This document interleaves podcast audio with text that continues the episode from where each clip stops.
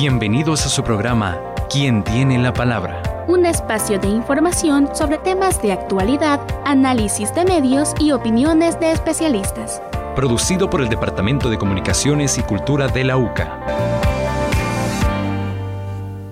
Muy buenas noches, ¿qué tal amigos? ¿Cómo están? Bienvenidos y bienvenidas a este espacio de ¿Quién tiene la palabra? Esta entrevista que es una producción del Departamento de Comunicaciones y Cultura de la UCA y que a partir de este mes, a partir de este mes, pues inicia una coproducción con la Asociación de Periodistas del Salvador, APES, eh, precisamente cada programa de la última semana de cada mes. Es decir, ahí estaremos participando eh, como Asociación de Periodistas del Salvador en la producción de este programa y el Departamento de Comunicaciones y Cultura de la UCA. Así es que hablaremos de periodismo, hablaremos de comunicaciones, esos son los temas que estaremos abordando a partir de hoy durante 2022.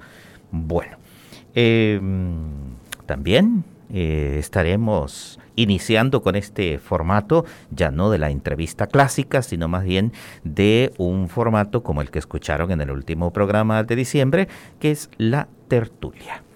Eh, es esta conversación, ¿verdad?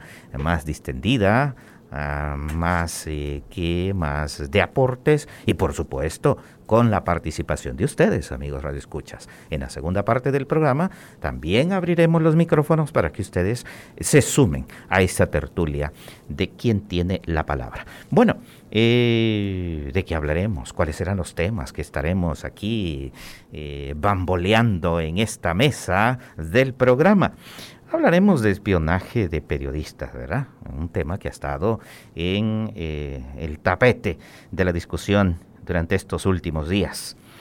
Ah, el espionaje a través del programa Pegasus y otros, ¿verdad? Que están por ahí. Y también hablaremos un poco sobre las dificultades que tiene hacer periodismo en El Salvador, cómo se ha caracterizado la situación en 2021. ¿Y ¿Quiénes están en esta primera tertulia? Bueno, ya aquí en los estudios. César, ¿qué tal? César. Serafín, buenas noches, gracias por la invitación. Un gusto de hecho haber cerrado el año pasado con una tertulia, de hecho que fue un, formato muy entrañable. Creo que uno se relaja más, pese a hablar temas que pueden ser muy peleagudos, uno tiene otro, otro, otro carisma cuando habla de este tipo de cosas. Eh, pero bueno, gracias por, por, la invitación y un saludo a la gran audiencia de YSUCA. Es un placer siempre estar aquí en el Alma Mater. Así es, ¿verdad? Eh, la tertulia es un formato más distendido, más relajado. Eh, bueno, ya escucharon a César ahí con la sonrisa de oreja a oreja, ¿verdad? Aún cuando los temas son complicados, de hecho. Ah, cabal. Aunque los, los temas sean espeluznantes a veces, eh, los tratamos de esta manera.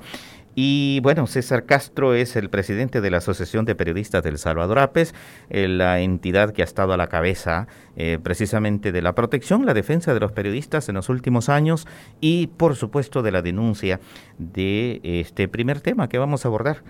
Y en camino, ahí en el tráfico. En algún momento vendrá. Cabal. Haciendo su aparición, Nelson Rauda. Nelson Rauda es eh, periodista, eh, directivo de APES, por supuesto, pero también es eh, periodista de la revista El Faro, el periódico digital El Faro, y uno de los periodistas hackeados, ¿verdad? Sí, bueno, en el caso de Nelson fue uno de los periodistas de los 22 integrantes del Faro que fue su teléfono intervenido por Pegasus. Es una, de una lista más grande de 35 personas en El Salvador hasta este momento, en el que se ha comprobado de una forma irrefutable que han sido espiados eh, por este software malicioso conocido como Pegasus. Eh, esto es una vaina muy seria, eh, Serafín, porque esto de Pegasus es como que si vos le entregaras su teléfono desbloqueado a otra persona o que tuviera una réplica exacta de tu teléfono desbloqueado y pudiera tener acceso a tus fotografías, a tus audios, a tus documentos que tienen guardados en el teléfono. Nosotros tenemos la costumbre de guardar muchas cosas, y, los periodistas particularmente. Y eso es algo que tiene que comenzar a cambiar, porque... ¿Tendremos que volver a la libreta, César? No, la libreta nunca hay que dejarla. Lo que pasa es que esta realidad, hay una cosa que creo que está bastante clara, y es, van a intentar la manera de controlar cualquier cosa. Eh, y ahora yo, yo creo que se puede decir con mucha propiedad, la narrativa, no solo la narrativa, sino que lo que hablamos los periodistas, con quienes nos reunimos los periodistas, es muy importante para quien detenta el poder tratar de, controlarlo todo. Y este aparato que no me están viendo, pero que tengo en mi mano mi teléfono, es, se ha vuelto una herramienta que puede ser de doble filo. Es una, es una herramienta. iPhone. No, yo no tengo iPhone. Ah, con, lo, cual es una cosa interesante que a día de hoy no se puede eh, decir con certeza si ha sido ah, intervenido por Pegasus. Es un problema eso.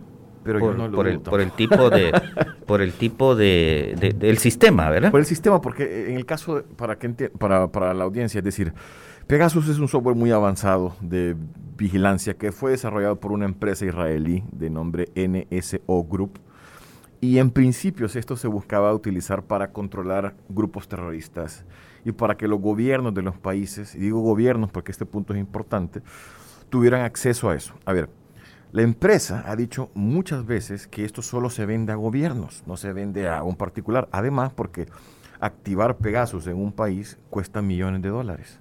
En México escuché la vez pasada que le había costado no sé si 30 o 35 millones de dólares. Exacto. Y intervinieron miles de teléfonos, intervinieron a muchos periodistas, a activistas, a miembros de partidos políticos y a integrantes de sociedad civil.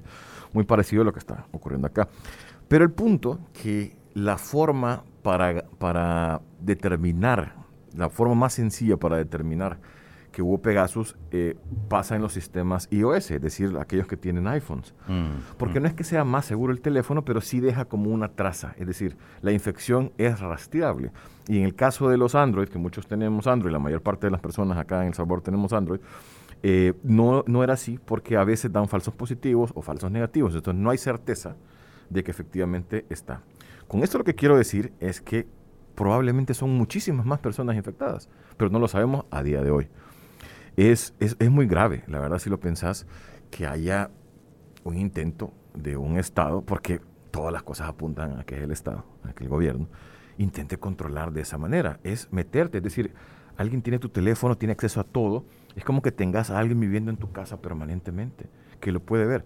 Hay de las gentes infectadas que una persona tuvo eh, eh, su teléfono intervenido durante 10 meses, casi seguidos. Imagínate, 10 meses es casi un año donde pueden estar viendo lo que estás haciendo mientras estás haciendo investigaciones importantes. Es que ese es el punto.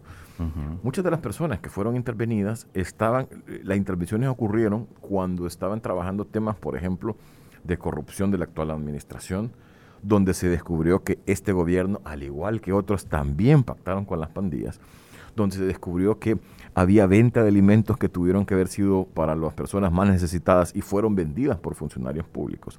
Es decir, cuando los periodistas estaban haciendo su trabajo, que es fiscalizar. Es decir, y vos estás haciendo tu trabajo y lo que menos te esperas, o en este caso sí, porque este gobierno es tan particular, que tengas a un Estado que esté detrás tuyo tratando de saber con quién estás hablando, qué estás haciendo, cuándo vas a publicar y el problema es que no solo te vigila, sino que también tiene el garrote para ver que en el momento que llegaste a, al dato que te comprueba tal o cual caso, te puede soltar un garrotazo.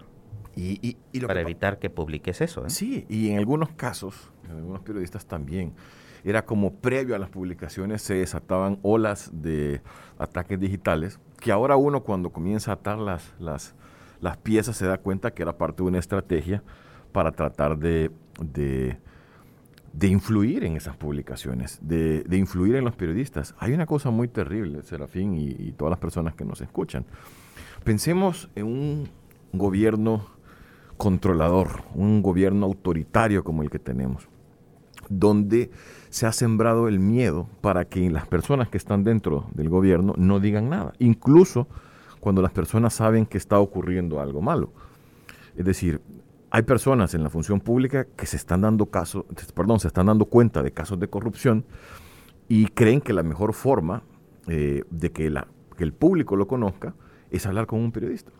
¿Qué pasa? ¿Qué pasa si eh, estas personas saben que están espiando periodistas? Probablemente estas fuentes que creen que es importante eh, mantener sus trabajos y además dar a conocer algún caso de corrupción, se lo piensen dos veces y digan, ya no voy a decir nada, me voy a censurar porque las consecuencias de hablar pueden ser, eh, pueden ser terribles. Lo que busca esto, esto no solo atenta contra la intimidad de las personas, de los periodistas y de las periodistas, no. También tiene un, componente de, autocensura. Lo que busca es que la gente, crear miedo. Crear miedo y que los periodistas eh, dejen de investigar y que las fuentes dejen de hablar. Los periodistas vivimos de proteger a nuestras fuentes. Eh, nosotros cuando, cuando alguien nos, nos confía algo y lo podemos corroborar, que eso es cierto, y, posteriormente lo publicamos, vivimos de proteger a esa fuente, que muchas veces se ha arriesgado más de lo que nos estamos arriesgando nosotros. Es decir, las consecuencias de esto pueden ser muy catastróficas en ese sentido. Por eso es que este tema de la vigilancia no lo vemos y de las intervenciones y el espionaje, aparte que es ilegal, no lo podemos ver de soslayo. Yo creo que es una cuestión que, que, todas las personas, independientemente si ejercen o no el periodismo, deberían estar preocupadas. A mí me causó mucha... Y aquí, disculpa, aquí viene una cosa importante, eh, lo que decís de las personas, sean o no periodistas, debería de preocuparles este tema. Y esto me lleva a, pensar en que la ciudadanía debería entender también que el periodismo eh, debería ser acompañado por la sociedad civil porque le garantiza un derecho importantísimo que es el derecho a la información, que no, no, siempre reparamos en esa importancia, que el, el, periodismo, los, así como los medios de comunicación, eh, algunos obviamente garantizan ese derecho, por tanto la ciudadanía también debería de acompañar. Pero eh, fíjate que a propósito de, de, libertad de expresión, me recuerdan por ahí que ah, vamos a darle la expresión a nuestro equipo de producción que preparó por ahí una nota. Así es que escuchémosla. Los hechos más importantes de la realidad nacional e internacional. Una reflexión sobre los problemas de actualidad. Todo esto y más en tu sección Cápsula Informativa. El 23 de noviembre de 2021, Apple emitió un aviso a un grupo selecto de usuarios en El Salvador informándoles que sus dispositivos podrían haber sido víctimas de un ataque de hackers. Muchos pensaron que se trataba de Pegasus, el software desarrollado por la empresa NSO Group, que ha puesto en alerta al mundo entero. Pegasus es un programa indetectable a simple vista. No necesita que se interactúe con sus dispositivos o que visiten algún enlace para ser infectados.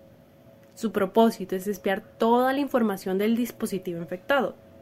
Sus creadores lo venden a los gobiernos como una herramienta para prevenir el terrorismo y velar por la seguridad nacional. Pero en la práctica los clientes le han dado un uso político. El 12 de enero del presente año, Amnistía Internacional confirmó que a través de sus investigaciones conjuntas con Access Now y Citizen Lab, se identificó el uso de una gran escala del programa espía Pegasus de NSO Group contra periodistas y miembros de organizaciones de la sociedad civil en El Salvador, con el fin de vigilar a los periodistas y activistas de derechos humanos del país. Los celulares de tres periodistas de Gato Encerrado y otros medios de comunicación en El Salvador como periódico El Faro fueron hackeados con Pegasus, cuyo fin es la vigilancia de grupos terroristas y criminales pero en este país fue utilizado para extraer información privada de al menos 32 periodistas. El uso de Pegasus para vigilar comunicaciones en El Salvador desvela una nueva amenaza para los derechos humanos en el país, afirmó Erika Guevara Rosas, directora para las Américas de Amnistía Internacional. Agregó también que las autoridades deben detener cualquier esfuerzo dirigido a restringir la libertad de expresión, y llevar a cabo una investigación imparcial y exhaustiva para identificar a los posibles responsables. Sus objetivos son usualmente personajes problemáticos al poder, periodistas, activistas, abogados y líderes de organizaciones sociales. Es adquirido por gobiernos y agentes estatales interesados en promover persecución política a través de prácticas de espionaje digital, Julia Gabarrete es una reportera de investigación de El Faro que tuvo dos teléfonos hackeados en 18 veces. Este tipo de ataques se suma a la lista de violencia que se ha infringido contra los periodistas en los últimos años. Para quien tiene la palabra, locución por Cristina Asensio y Gabriela Celaya. Edición de audio por Camila Barrera. Bueno, gracias al equipo de producción por, ese, por esa nota que nos pone también en contexto eh, la situación del país, ¿verdad? en, torno a este tema eh, que hablamos. Y bueno, aquí surge una, una, pregunta que creo que en medio mundo se la hará, ¿no? Eh, ¿Por qué el gobierno quiere tener vigilados a los periodistas? Es decir, ¿cuál es el interés? El poder quiere controlar lo que dicen los periodistas, lo que escriben los periodistas, lo que están investigando los periodistas. Eh, ¿Por qué ese poder? Y si nuestro país ah, se dice que es un país democrático, y pues sí, una democracia se supone que uno de sus pilares importantísimos es eh, eh, la es decir, la vigilancia del poder, ¿verdad? y que la garantía de que exista más bien un periodismo libre e independiente. Y ya cuando se le vigila a un periodista, ya no hay libertad. y por supuesto, soy independiente para poder publicar, ¿verdad? e investigar y publicar. A ver, eh, yo creo que hay como que en, la, en el reporte de Citizen Lab, Citizen Lab fue una de las organizaciones que participó en, la, en el estudio de los teléfonos intervenidos y que confirmó, tanto con Access Now y con Amnistía Internacional, que efectivamente había desinfección. El reporte de Citizen Lab, muy técnico, lo pueden encontrar, cualquiera está disponible en, internet, ponen Citizen Lab, es, es, una organización muy seria adscrita a la Universidad de Toronto, en Canadá, y dice dos cosas interesantes. Una es que dice, eh, recalca el hecho de que NSO Group solo vende a gobiernos. Y lo Dato interesante, ¿eh? Eso es muy, muy importante. Y lo otro es que en el análisis que se hizo, se determinó de una forma técnica que los, eh, las infecciones de Pegasus habían sido ejecutadas desde El Salvador. Entonces lo que uno, primero, para contestar tu pregunta, es, lo que tiene que preguntarse es entonces, ¿qué actor alérgico a la transparencia, que detesta el periodismo, porque detesta los hallazgos que hacen el periodismo, que es un gobierno afincado en El Salvador, puede estar detrás de ese tipo de espionaje. Entonces las opciones son muy pocas, la verdad. Y además que esté dispuesto a pagar millones de dólares, que tenga la capacidad de tener millones de dólares. Por eso yo digo que eh, aquí la situación en el caso particular de Pegasus, eh, a falta de una confirmación oficial, lo que apunta es que ha sido ejecutada desde la administración pública, desde el gobierno. ¿Por qué? Por lo que ya decía antes. Eso es lo que yo, el análisis que he hecho. Es decir, es un gobierno que intenta controlar todo, controlar todo. Lo que quiere este gobierno es que exista solamente una versión oficial de las cosas y que los ciudadanos no, no contrasten esa versión y que se queden únicamente con lo que les están metiendo casi a cucharadas a la fuerza eh, eh, por la boca.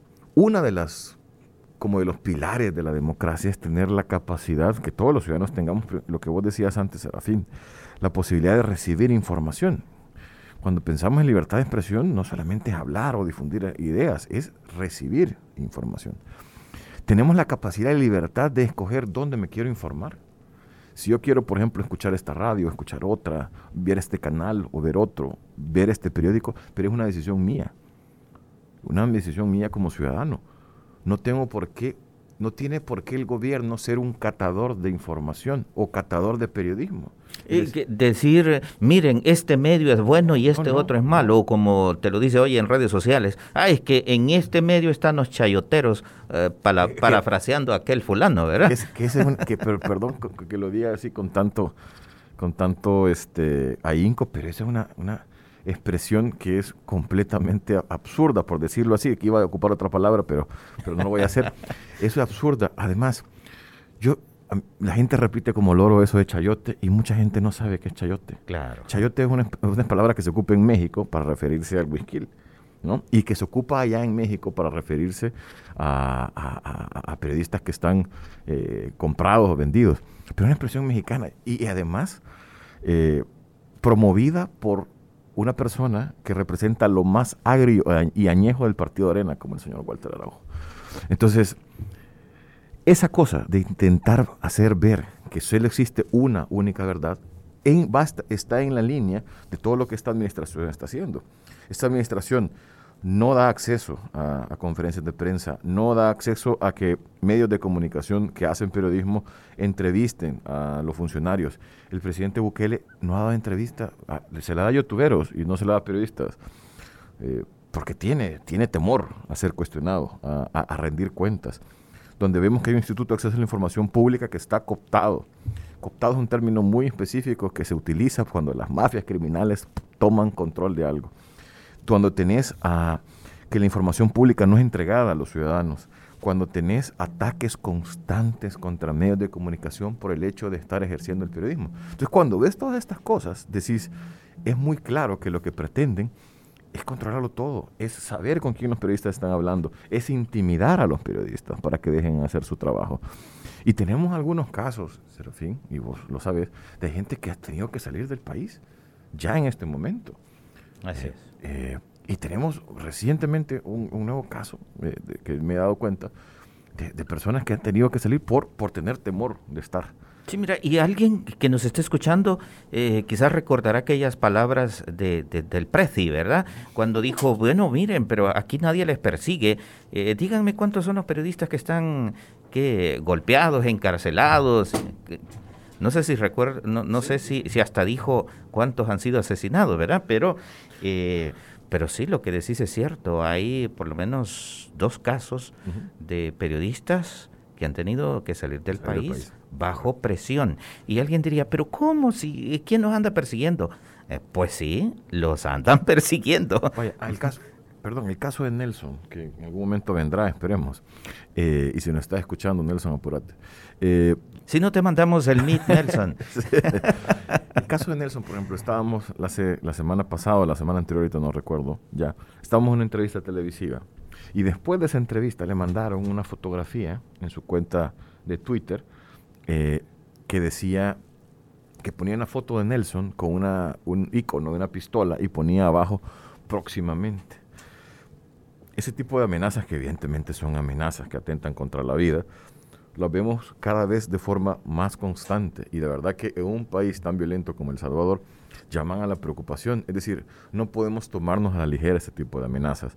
Yo creo que es normal que cualquier persona, sea periodista o no, cuando recibe ese tipo de intimidación y amenaza, pues se lo, se lo piense bien y diga, eh, ¿qué está pasando? ¿Quién me está protegiendo? El Estado debería ser el garante de la protección y no hay un interés. Es decir, ahora con este tema de lo de Biden que insultó a este periodista de Fox, de repente vemos un, una correntada de, de, personas del oficialismo diciendo, ¿por qué desde El Salvador no se está diciendo nada? Como si de verdad les interesara la libertad de expresión y la libertad de prensa y no solamente están siendo oportunistas del momento. Entonces, yo sí, eh, en el caso de estas amenazas, nosotros desde la APES, eh, y de estos eh, casos de espionajes, lo que hicimos en su momento, eh, el caso se conoció el 12 de enero, como bien apuntaba la nota de las colegas, y el día viernes, que ese día fue el viernes 14, junto con casi toda la junta directiva de, de la Asociación de Periodistas del Salvador, acudimos a la Fiscalía para, para poner un aviso, para que se determinara este tipo, si hay delitos, que nosotros creemos que sí lo hay, eh, delitos eh, por espionaje y por el hackeo de cuentas de WhatsApp, que ese es otro rollo que está haciendo. por cierto, los hackeos de las cuentas de WhatsApp han continuado hoy. Han continuado. Y, yo solo voy a comentar, solo termino esta idea, es... Y acudimos a la fiscalía por, para, poner a prueba la independencia de eh, que ellos alegan independencia y para ver si hacen algo. Óyame. La persecución del delito. y, que hagan su trabajo, el que están eh, obligatoriamente eh, deberían hacer porque lo manda la Constitución. Pero también no somos ingenuos, sabemos que el fiscal es casi un empleado de Casa Presidencial, responde a los intereses de Casa Presidencial y de independencia no tiene nada. De todas formas, nosotros estamos haciendo, nosotros sí respetamos el Estado de Derecho y, le estamos dando una oportunidad y exigiéndole, porque en este caso no hay que pedir, Serafín. Nosotros exigimos, al final los funcionarios públicos son nuestros empleados, le exigimos al fiscal que haga su trabajo, es decir, que tenga un poquito de, respeto hacia, hacia él mismo, que tenga un poquito de dignidad y valentía y que lo haga. Yo se lo, se lo he dicho y si lo vería, se lo diría con mucho gusto, pero tampoco da entrevista. Los funcionarios nos salen corriendo, es increíble. El otro día me encontró al ministro de Salud y le pidió una entrevista y me salió corriendo. Es decir, eh, ¿qué miedo les causa rendir cuentas? Solo a los corruptos les debería causar miedo rendir cuentas. Y es, es terrible que tengamos funcionarios que le huyan a los medios de comunicación y a los periodistas. Tremendo. Bueno, así las cosas. Em, justamente eso ameritaba un comentario, ¿verdad? El, punto de la actitud, la actitud de la fiscalía, después de que fuiste a poner el aviso, creo que así se llama técnicamente. Aviso, correcto. El aviso de el hackeo, ¿verdad? Contra esta cantidad de cuentas. Sí. Este un silencio rotundo, no ha habido palabra alguna. Hace, dos días, Serafín nos, este, bueno, ayer o antier, creo que le preguntaron al señor Delgado si iba a hacer algo y dijo, estamos investigando. Pero en estos casos, cuando uno está acostumbrado a tantas mentiras que no sabe, a día de hoy, por ejemplo, no nos han notificado eh, algo. Eh, nosotros fuimos a, eh, pedimos el, número de expediente, todavía estamos esperando a ver qué, qué ocurre. Eh, pero si no, es simplemente una respuesta que se la va a llevar el viento. O sea, queremos ver acciones concretas. Es decir, eh, si los indicios apuntan al gobierno, pues queremos ver si es cierto que la fiscalía no tiene temor y eh, investiga a sus patrones.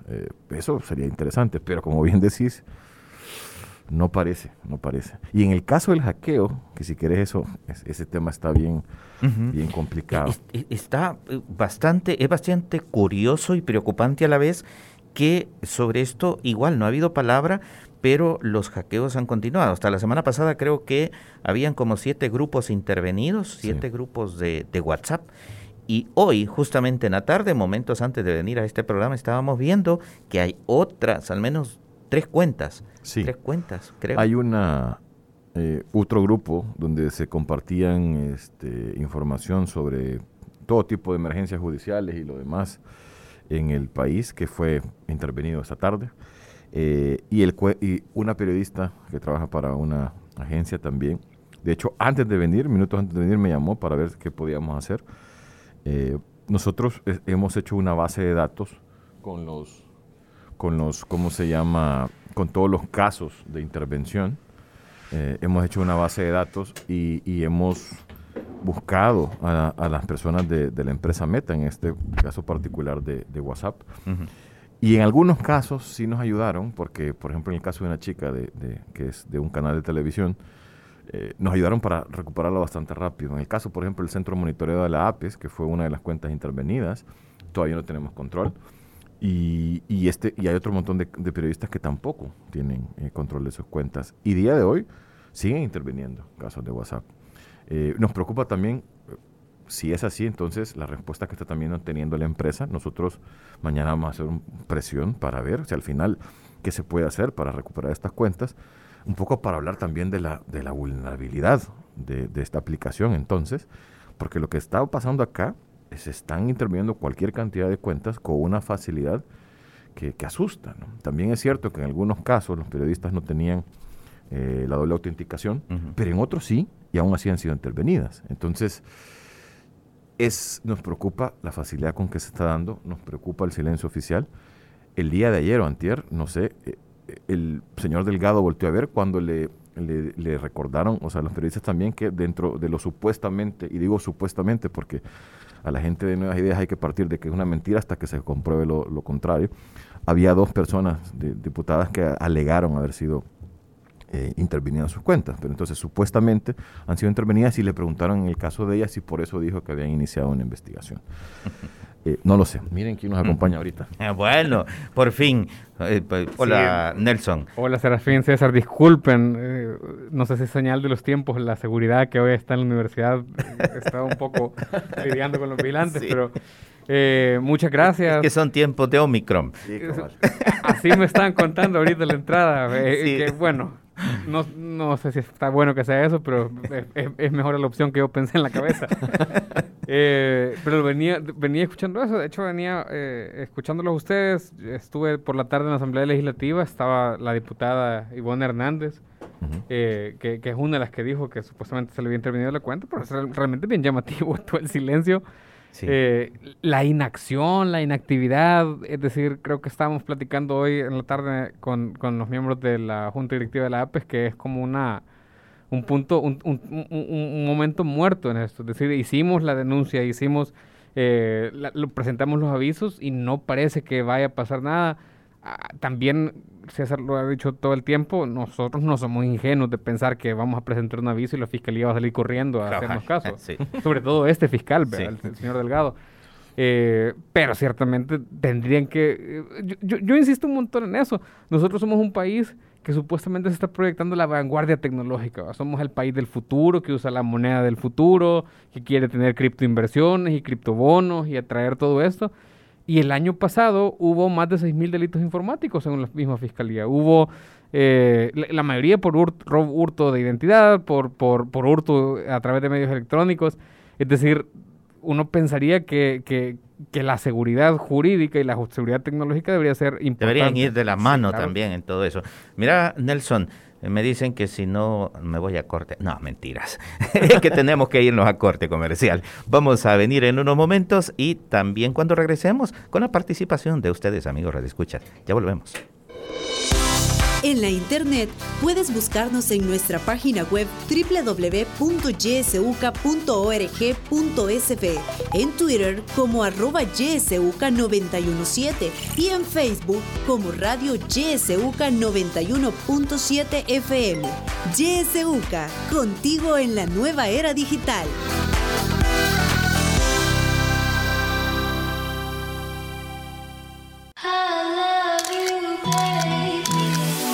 Si quieres lucir bella y con estilo, te invitamos a conocer Ligia Roca Beauty Studio. Somos masters en colorismo de última generación para tu cabello y con maquillistas profesionales. Te ofrecemos también la Academia de Maquillaje para Automaquillaje Profesional y Maquillista Profesional.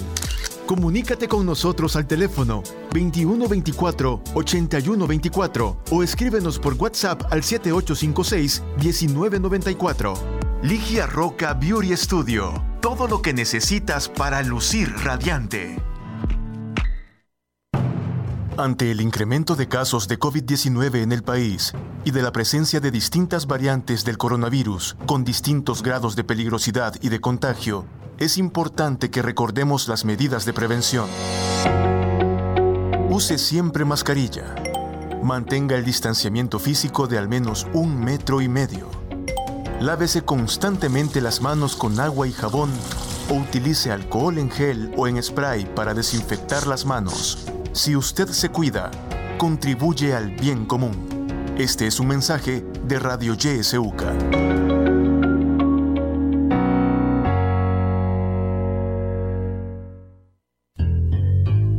La Maestría en Teología Latinoamericana de la UCA te invita al curso virtual gratuito Rutilio Vive Queremos dar vida al legado de Rutilio, Manuel y Nelson frente a los desafíos actuales y hacer realidad la utopía de una mesa común para todos. Para más información, puedes comunicarte por WhatsApp al número 7581-2256. No te quedes sin participar. El día 12 de marzo del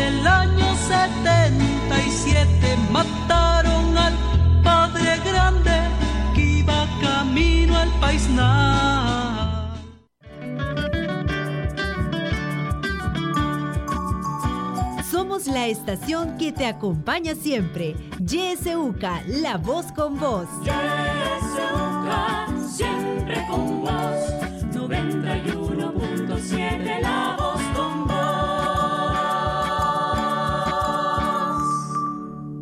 Bueno, eh, estamos ya de regreso con ustedes amigos, son las 7 con 37 minutos, estamos hablando del espionaje de periodistas a través del programa Pegasus y de lo difícil que es hacer periodismo en el país.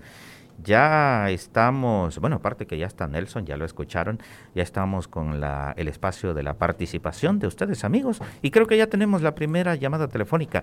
A ver, buenas noches, ¿de dónde nos llama? Buenas noches a usted, gracias por dar el espacio a esos invitados quiero comentarle algo para que lo sepa la ciudadanía y tome este precauciones.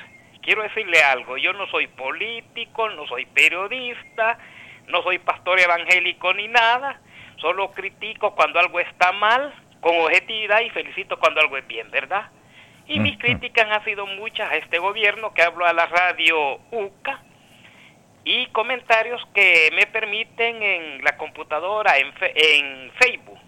Pero fíjese bien, me han estado llegando mensajes porque tengo un antivirus que me dice que han intentado hackear mi computadora, mi cuenta, que tenga precaución y me dicen han intentado hackearla, puede ser una estafa o se la han intervenido. Me salen allí los recuadros y después se desaparecen. Quiero decirle que al parecer no es solo para los periodistas, no es solo para los críticos, sino que es alguna técnica criminal que la fiscalía debería investigar, porque yo que no soy ningún político, me han intentado hackear, pero gracias a Dios me instalaron un antivirus que está no permite eso, pero me manda el mensaje que esté atento, que han intentado intervenir mi cuenta, me han intentado hackear o estafar, ¿verdad? Y yo no tengo ni WhatsApp ni nada, lo único es la computadora con Facebook, que es lo que utilizo, ¿verdad? Y me ha llegado eso. Por eso le digo a los periodistas que alerten a toda la comunidad, porque a saber a cuánto les está sucediendo eso y lo han dejado pasar pensando que solo es en contra del gremio periodístico. Muchas gracias. Bueno, gracias a usted. Eso ocurre con, cierta frecuencia en algunos colegas también, he visto esa queja. Yo, yo creo que es, es, insisto en el punto que estaba haciendo antes de irnos al corte, cuántas denuncias tenemos de vulneraciones informáticas, vulneraciones, usurpaciones de identidad, por ejemplo, en la, billetera digital del gobierno, en la Chivo Wallet. Uh, ¿Cuánta gente que, que reporta que hacen remesas y no se acreditan, o que les han sustraído fondos de su cuenta, o que hay movimientos que, ellos no han autorizado. ¿Cuántas personas que, usaron, su DUI. que usaron su DUI y que nadie está investigando eso? Chivo SASB es una, una empresa eh, privada con fondos públicos, eh, cuyos fundadores son miembros del Partido Nuevas Ideas, activistas del señor Bukele, y que debería ser investigada, pero de nuevo, cuánto tiempo ha pasado y no, y, no se investiga, pues, o sea, es decir, eh, no se ve una celeridad, yo creo que no hay voluntad política de investigar esas cosas, porque estas, eh, de, nuevo, eh, yo creo que César estaba haciendo ese punto antes de, e, esto es algo que solo nos afecta a los periodistas y por lo tanto la ciudadanía la debería tener sin cuidado, no. No, porque estamos en una época... Bueno, el mismo reporte de Citizen Lab decía que además de periodistas, también otros actores sociales, ¿verdad? Defensores de derechos humanos. Activistas, miembros de partidos de la oposición política, los mismos diputados de, del presidente Bukele denunciaron en noviembre que habían recibido la alerta de Apple, una alerta eh, que, en muchos de esos casos fue precursora de que nos diéramos cuenta de, que sí estábamos intervenidos. Entonces, hay un asunto grave de seguridad digital. El, el mundo y la sociedad salvadoreña van moviéndose hacia necesitar cada vez más eh, usar el Internet, la firma electrónica, todos esos temas, y no parece que haya una instancia que vaya a proteger los derechos de la ciudadanía cuando se vulneran. Sí, es que ese, ese es un punto bien importante. No solo son periodistas, y eso hay que, hay que, hay que subrayarlo. Sí son cualquier persona que tenga una voz crítica. Es decir, y eso puede ser que, que, sea eh, cualquiera que, por ejemplo, va a denunciar un caso de corrupción a través de una nota periodística puede considerarse ser un crítico y por lo tanto eh, sea sujeto para ese tipo de cuestiones. Bueno, tenemos un mensaje a WhatsApp. Alguien dice, ¿ustedes tienen alguna información de si Nayib les va a meter manos a las radios y televisoras de nuestro país? Imagino que se refiere a que va a, tomar control. eh, eso es lo que dice. El Estado tiene control a través de la CIGET, ¿no? De, las concesiones del espectro radiofónico y del espectro televisivo.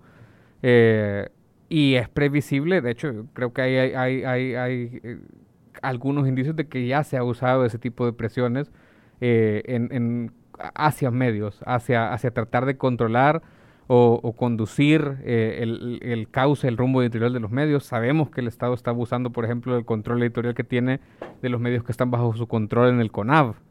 Eh, y, y, es previsible, hay un, todos los indicios eh, y todas las, las, las, evidencias conducen a eso, hacia que un presidente busque tener más control sobre los medios de comunicación, más control del Estado, el mismo secretario el que hace las veces de secretario jurídico, ahora que el señor Conan Castro ya no, no aparece mucho, es el señor eh, Argueta, eh, dice que insta a, los funcionarios a demandarnos a los periodistas cuando publiquemos que, que los actos de corrupción en los que se ven involucrados. Es decir, eh, hay toda una serie de pasos que parecen llevar a eso. Sí, otro mensaje dice aquí, nosotros teníamos un grupo de WhatsApp como grupo de identidad cultural. La semana pasada nos hackearon y allí compartíamos información cultural ancestral. Imagínense, hasta los grupos de... Eh, y, este, y este caso es bien raro, bien, bien extraño, el del hackeo de WhatsApp, porque comenzó con un con una persona eh, que antes ejerció, eh, trabajó para, para medios, creo que institucionales en la Asamblea y demás, y también es socio de la APES, y que denunció en su momento que le habían intervenido su cuenta de WhatsApp. La APES tiró una alerta, ahorita no recuerdo el día exactamente cuándo fue, sobre ese caso donde él pues se quejaba de la intervención y además denunciaba amenazas. Esta persona que ahora mismo aparece en todos los casos de hackeo y, donde los atacantes se hacen pasar por, por esta persona diciendo que el ataque ha venido de... Están utilizando su, su imagen, su, imagen su, nombre, eh, y eso la verdad que, que, que, es preocupante porque pues no sabemos si esto puede ser una intención de desviar la verdadera intención de los ataques. Sí, eh, tenemos una llamada. Eh, buenas noches. Sí, buenas noches. Adelante. Igual, yo de esto de hackeo y cosas cibernéticas no tengo mucha información, no soy igual de ese, pero sí escuché que eso es a nivel internacional, eso no es aquí solo en el país, el Pegaso viene en todo el mundo, no solo aquí. Lo que no sé es que se está jugando un ajedrez, no sé si nosotros somos piones o qué somos pero eh, la política es lo que están jugando, tanto medios como contrarios al gobierno, pero lo que no se están dando cuenta es que nos estamos dañando nosotros mismos. A criticar y solo criticar y no optar unas soluciones es un poco, vamos mal. Esa es mi intervención. Gracias, buenas noches. Gracias a usted por participar. Sí, yo en ese caso, y gracias por, por el comentario, eh, yo lo, lo, único que coincido con la persona que acaba de decir es que nos estamos haciendo daño. Es decir, una de las, de las peores cosas que van a quedar después de, este, esta administración es que hay mucho odio. Y ese odio va a tardar, en, va a tardar en sanar. Eh, y va a tardar eh, y va a hacer que muchas personas se vean como enemigos y que no tengamos empatía y todo. Y luego una precisión. No es cierto que Pegasus esté en todo el mundo. No es cierto. Eso es una mentira. y el problema es que cuando se repiten estas cosas sin informarse, mucha gente se lo termina creyendo. El caso de Pegasus eh, ha sido documentado. La alerta de Apple, yo recuerdo que con mucha eh, ingenuidad, una ingenuidad o tontería, muchos eh, diputados de Nuevas Ideas, después de recibir la alerta, decían, no, pero es que le llegó a todo el mundo. No es cierto, no es cierto. No es cierto que le llegó, le llegó a, los aparatos que obviamente... en El Salvador. en, El Salvador, que les habían hackeado. Hay otra llamada telefónica. Buenas noches. ¿Aló? Adelante. Licenciado, buenas noches. Buenas noches. Eh, bienvenidos sus invitados. Y los felicito, no sé qué, quién, de, de qué, mm, eh, ay, se me ha ido la palabra, si de gato encerrado o del faro. Ah, no, aquí hay un representante del faro que es Nelson. Hola. Ah, me encantan de que, de que vayan a, a Don Cheveles Ahí vi uno de ellos y excelente. Hay que denunciar, hay que demandar todo lo que este gobierno está haciendo con el periodista. Bueno, y ellos también, como decía mi abuela, ¿qué corona tienen los gobiernos? Que hay el, eh, eh, uno de los eh, dueños de la página, me parece que Wikileaks, este, lo quieren hasta, hasta sentar en la silla eléctrica en Estados Unidos, ahí lo están pidiendo. Ellos, ellos sí pueden hackear, ellos sí pueden este, usar el espionaje con toda la ciudadanía y los dueños de páginas, eh, todos los gobiernos saben lo que lo que está pasando o qué es lo que les va a hacer a qué. Así es que ellos dan la pauta a que se pisoteen todas estas informaciones a través de las páginas. Los felicito y pasen feliz noche. Feliz noche. Muchas gracias. Eh, yo creo que la, radio de la UCA es la única en que uno llaman para felicitarlo. Eh, eh, a mí me, me, yo, creo que a veces se hace un juego de falsas equivalencias. en el que se, se adopta el discurso del presidente. El- porque la gente, el- el- el- uno de los que llamaba anteriormente decía que somos medios de la oposición. Nosotros no somos medios de la oposición, porque entonces implicaría que estamos participando en ese juego político. Nosotros, los periodistas en ese país, llevamos años, décadas, criticando y fiscalizando a todos los gobiernos de turno. Entonces luego se dice, ¿por qué los periodistas no dan soluciones? Bueno, es que tampoco es la responsabilidad del periodista dar soluciones. Se supone que hay unos funcionarios que ganan salarios mucho mejores que los de nosotros, pagados con fondos públicos, que están en esos puestos para dar soluciones.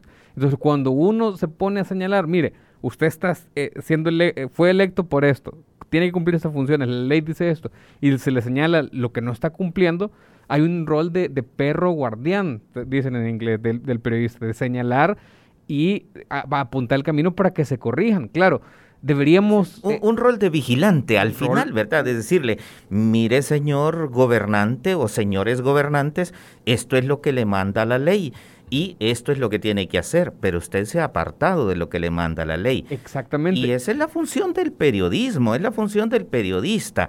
No es función del periodista alabarle y decirle, muy bien, señor, No wow, estamos por wow, echar wow. porras. Gracias a usted tenemos ahora esta obra y esta otra. No, esa no es, esa es función del propagandista. Sí, exacto, se aparta del periodismo y además creo que hay un punto de, de, de, de que los periodistas, claro, tenemos que hacer esa función de vigilancia porque las instituciones que deberían cumplir esa función de vigilancia no lo hacen. En este país, muchos años el periodismo ha llenado el vacío de la institucionalidad, el periodismo ha descubierto casos de corrupción y después la fiscalía ha actuado en un montón de ocasiones. El periodismo ha señalado casos de infracciones ét- éticas y a veces cuando quiere el señor Castaneda o el, Tribunal de Ética o quien esté de turno en el Tribunal de Ética sanciona, pero la mayoría de veces no sanciona. El periodismo eh, señala eh, situaciones irregulares en las alcaldías y a veces cuando la Corte de Cuentas se acuerda de que tiene que fiscalizar, a veces pone alguna multa. Es decir, el periodismo suple esa función porque los organismos que están en este país no debería de haber tanta acumulación de poder, debería de haber un control entre, o sea, el, el sistema político está diseñado en la desconfianza, ¿no? En que se desconfían los unos de los otros y así nos protegemos los ciudadanos y se protegen nuestros intereses. Eso no funciona así y menos ahora que el poder está tan concentrado en una sola persona. Importante. Em, las dificultades de hacer periodismo en el, en, en el país, ¿cómo las están viendo ustedes? ¿Cómo van a continuar en este 2022? Yo estoy así medio, medio helado, por no decir congelado. Yo solo voy a dar la introducción para que Nelson se explaye. Yo creo que este año va a ser peor que el anterior. Dicho eso. Lo que pasa es que el, conteo de la APES es bien brutal, vea. En 2018 69 agresiones, 2019 77 agresiones, 2020 125 agresiones y 2021 219. Es, es- es bastante Casi lo clara. duplica. Casi se duplica eh, de, ajá, de- de El los año últimos dos años. Entonces, es bien clara la tendencia. eh, Nelson, d- ponele pausa a la idea porque tenemos a alguien, la última llamada en el teléfono, vamos a escucharla. Eh, algo concreto, por favor. Adelante. Buenas noches, este, buenas noches, Serafín. Buenas noches. Lo conozco desde hace mucho tiempo, pero usted a mí no me da recordar, ¿verdad? Y a su invitado, pues, son personas de mucha credibilidad. Como dicen, solo una persona lo felicitaba, pero para mí, todo lo que publica Gato Encerrado, El Faro y otras revistas así o periódicos digitales, son, si lo dicen es porque es la verdad. Y dígame usted, si si no fuera una piedra en el zapato en el zapato para los gobiernos en México me acabo de dar cuenta cuántos periodistas han, han matado hace poco verdad este entonces no no son cualquier cosa tampoco verdad si si no estorbaran no acabarían con sus vidas verdad entonces para muestra un botón verdad y felicitar ahí al caballero que lo confundo con César Faguaga, pero no sé si es él. Yo soy, señora. Otro más joven quizás es. y, y, y eso, ¿verdad? Que yo pocas veces participo, pero sí los sé escuchar mucho. Expresarme me cuesta un poco. ¿Cómo Pero sí, los leo mucho en redes sociales, leo sus opiniones y muy de acuerdo. Y eso, ¿verdad? Que aquí, por lo menos ahorita, están pensando si quieran no tocarles sus vidas, ¿verdad? Pero ahí tenemos a los vecinos de México, ¿verdad? Que pasen una buena noche y muy, muy buena suerte en sus labores. Cómo no. Gracias a usted. Gracias a usted. Gracias, gracias. gracias. Y bueno, aprovecho también esto para evacuar los últimos mensajes que me están cayendo y es que dice uno, pregunto, ¿no hay un organismo internacional que sancione a los gobiernos por intervenir a periodistas si es justa la denuncia a los corruptos del Estado? Y otro dice, este gobierno me recuerda a una obra que leí de El Mundo Patas Arriba, parece que es un autor suramericano. Eh, felicitaciones y mis respetos y agradecimientos, dice el último. Ok.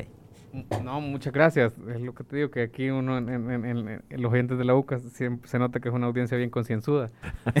eh, yo creo que es eso. O sea, a veces se dice que los periodistas estamos quejándonos por todo, que somos quejumbrosos, que, que, que, que estamos llorando, lo que sea lo hacemos porque no queremos llegar a situaciones como la de México. O sea, a veces, la vez pasada nos decían que que cuántos periodistas presos hay aquí en, en, El Salvador, ni que yo creo que no tenemos que esperar a estar presos, porque cuando estar preso yo no voy a poder, voy a estar haciendo otra cosa quizás en, en, la cárcel, pero no recibiendo clases de contabilidad con Tony Saca o algo así, pero eh, no, no, no, no podemos esperar a que lleguen a un punto más allá las, los abusos, el acoso sistemático, la persecución, que por cierto yo creo, esa es una de mis previsiones de este año, no felices, que creo que se va a dar el paso a judicializar casos y a criminalizar a periodistas, eh, pero no podemos esperar a que eso ocurra para, para señalar, y estamos señalando el camino, y yo creo que quizás para lo único que sirva es para que cuando estas cosas ocurren sepan que lo hemos venido advirtiendo desde hace un montón de tiempo y para que quede constancia, porque no, no, yo no creo, o sea, no veo forma de que la tendencia se mueva. Una condición para hacer, para hacer periodismo es estar en libertad y estar vivo. Es decir, es una, un sinsentido pensar que tenemos que preocuparnos, y sería preocuparnos por otro derecho, en este caso el derecho a la vida, sin dejar de preocuparnos por el derecho a la libertad de expresión y libertad de prensa que está contenido en este último. Entonces, obviamente son dos preocupaciones, pero nosotros no queremos quedarnos que pase algo como lo trágico que está pasando en México, que por cierto, mandamos toda nuestra solidaridad a nuestros hermanos y colegas eh, mexicanos por todo lo que está pasando. Han matado tres periodistas seguidos en, estas últimas dos semanas. Eh, a esta hora, en este momento, en cinco minutos va a comenzar una concentración en varias ciudades. Ya fue en la tarde y en la mañana en algunas ciudades. A las ocho va a comenzar la concentración en Ciudad de México. Se prevé que sea una concentración grande de periodistas por todo esto que está pasando. México es uno de los países donde es más peligroso hacer el periodismo. También las condiciones, las condiciones de corrupción son, similares acá, pero ahí el crimen organizado tiene eh, y el narcotráfico otro tipo de, alcance, eh, lo que lo hace muy particular. En cualquier caso, los colegas tampoco deberían estar preocupándose por eso y por eso han, han organizado de forma masiva eh, en todo el país esta serie de protestas. Alguien decía anteriormente, es que no señalan lo bueno. Yo sí señalo una cosa buena de la actual administración. Y es que la actual administración, con tantos ataques y demás, está haciendo que cada vez más colegas nos unamos y entendamos que los ataques eh, no son al hecho a un periodista o a un medio de comunicación, son ataques hacia el periodismo, porque son ataques que atentan contra la libertad. Y muchos colegas eh, están eh, también uniéndose a APES porque entienden que en la unidad en estar juntos es la mejor forma de resistir y denunciar estos ataques. Entonces, si veo algo bueno, es eso.